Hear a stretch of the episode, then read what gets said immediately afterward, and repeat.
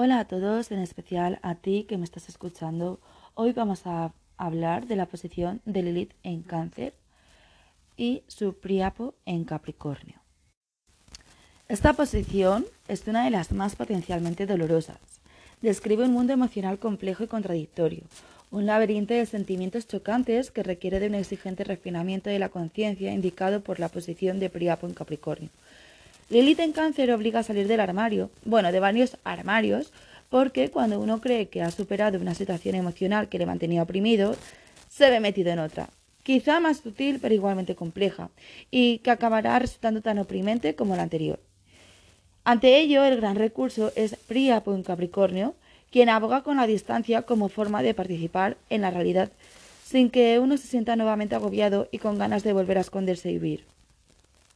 Esta posición exacerba las emociones a la vez que las contiene. Se trata de una combinación explosiva.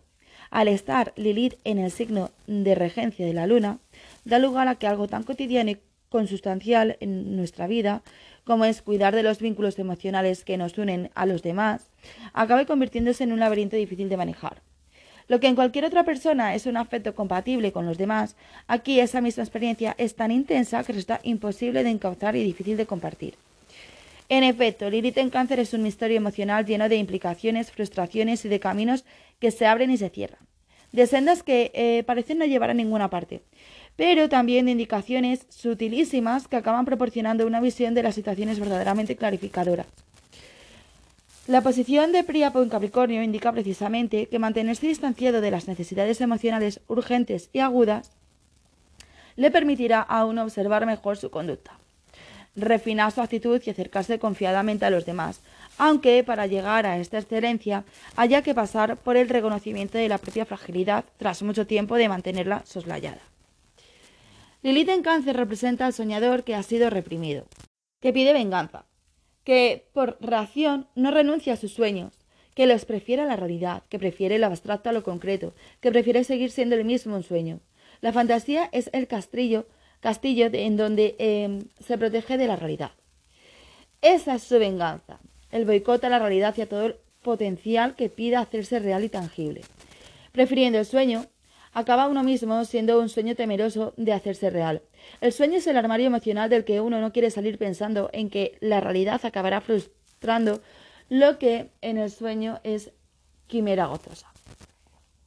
En ese escondite uno viene, uno vive lo que eh, la realidad le niega.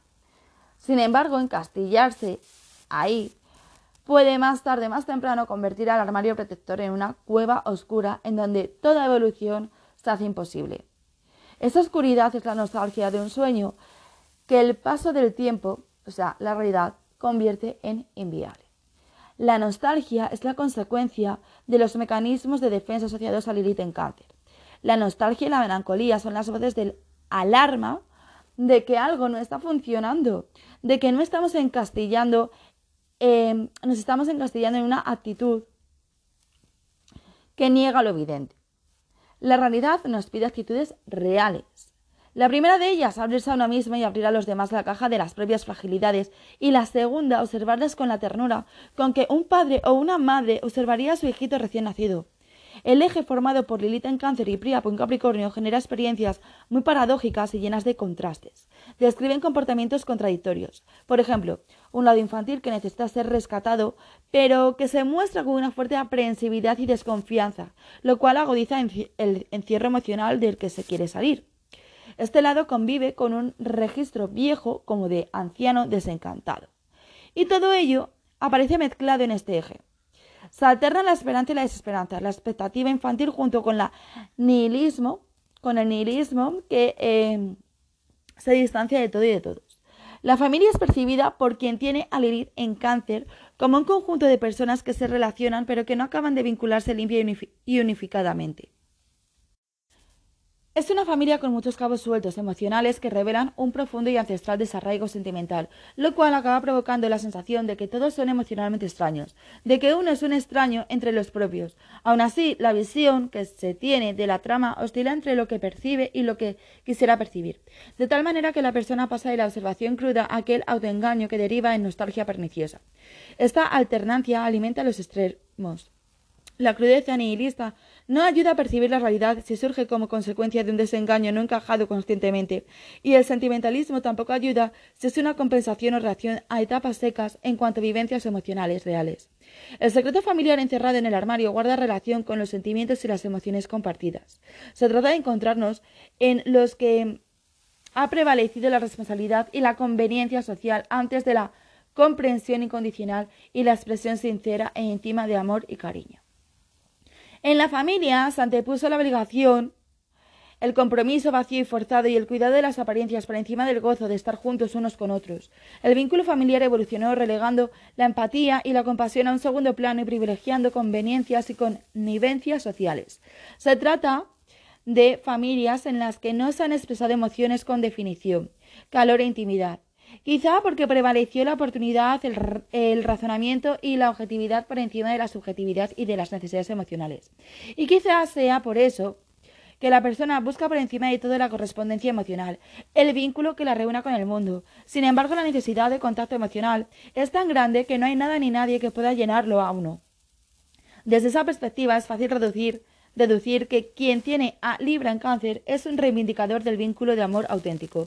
Con esa reivindicación se está intentando reconstruir un sentimiento de pertenencia que quedó sin desarrollar alojado en el inconsciente, desde el cual emerge en forma de rabiosa y exigente necesidad de comprensión y apoyo emocional, o en forma de nihilismo desencantado.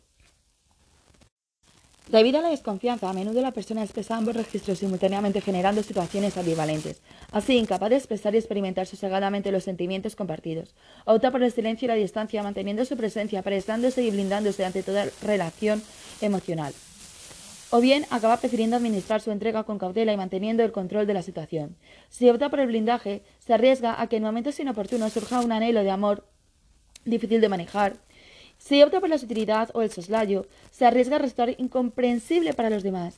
Y si opta por relacionarse manteniendo el control de la situación, puede acabar insatisfecha ya que el abanico de emociones compartidas quede restringido y filtrado por el propio control ya que la proximidad afectiva estuvo o está vetada, si la persona desea no desatender sus vínculos, puede acabar actuando con una distancia y contención tales en proporción a la necesidad de proximidad e intimidad.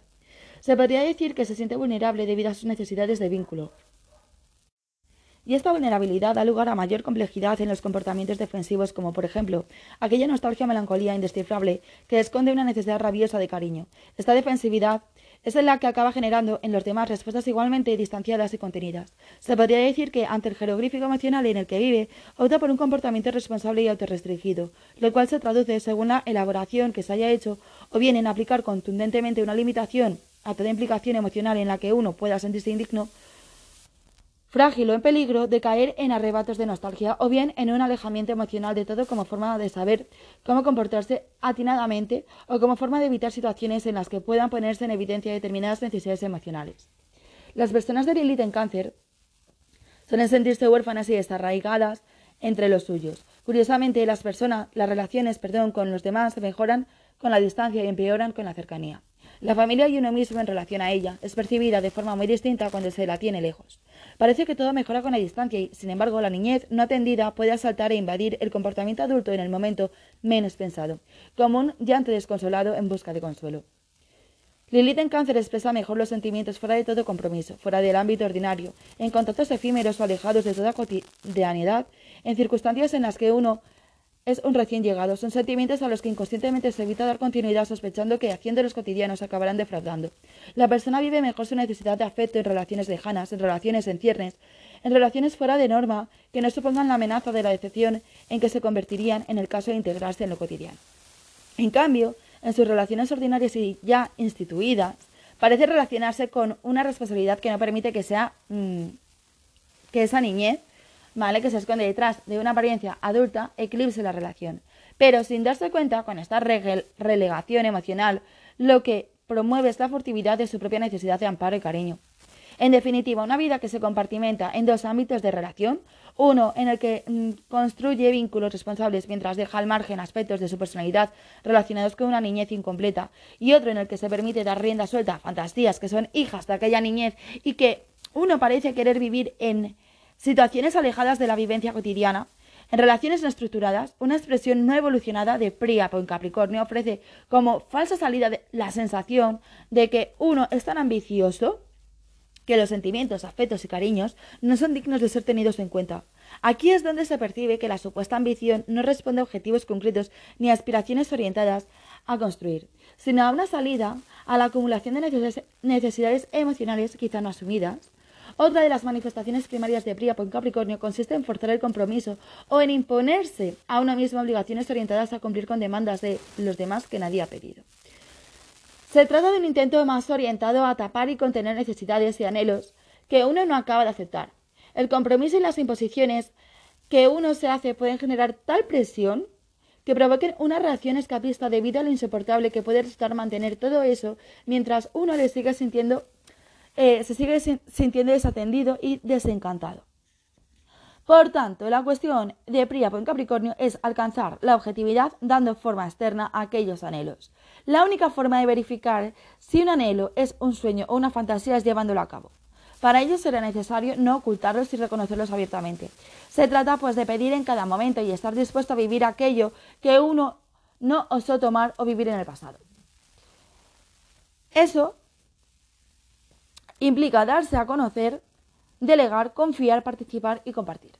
Habiendo hecho una elaboración concienzuda de las actitudes que lastran el comportamiento y las relaciones que uno establece con los demás, podemos observar las dávidas en este eje que este eje esconde, ¿vale? Eh, con Lilith en cáncer desarrollamos una capacidad para acoger y absorber sentimientos remotos al mismo tiempo que va surgiendo una capacidad para transmitirlos, extenderlos y prolongarlos en el tiempo y en el espacio. Con Príapo en Capricornio podemos llegar a discriminar sin escondernos de nosotros mismos a la hora de absorber responsabilidades relacionadas con la gestión del propio comportamiento. De este modo, se desarrolla una capacidad para distanciarse y observar la justa dimensión del modo en que uno manifiesta sus necesidades. Ya no se trata de una frialdad desencantada, sino de una estrategia orientada a acrecentar el autoconocimiento. El logro final relacionado con este eje es transformar el aislamiento en distancia que permita objetivar y dirigir la actitud, ya que todo ello permita un acercamiento a la realidad. Una vez hayamos quedado limpios de toda aprehensión por la pérdida de aquel paraíso imaginario en el que ni siquiera llegamos a entrar, Lilith en cáncer representa un anhelo impedido de vínculo que ha generado decepción y frustración, que es tapado transitoriamente con la responsabilidad y que finalmente acabará siendo redimido con un cambio de actitud que permita la expresión confiada de la propia fragilidad. La propia fragilidad es el paraíso, el oasis en el que uno se encuentra con otras almas igualmente sensibles. Si quieres más información sobre astrología, proponerme eh, cualquier episodio, hacer algo en conjunto, una consulta de tarot, una lectura de oráculo, de runas o de registros acásicos, puedes eh, escribirme en el Instagram de Tarot y Astrología con Lore, eh, la página de Facebook que es igual Tarot y Astrología con Lore, o el TikTok, que es el tarot de Lore. Gracias por escucharme. Nos vemos en el próximo episodio. Bueno, nos escuchamos.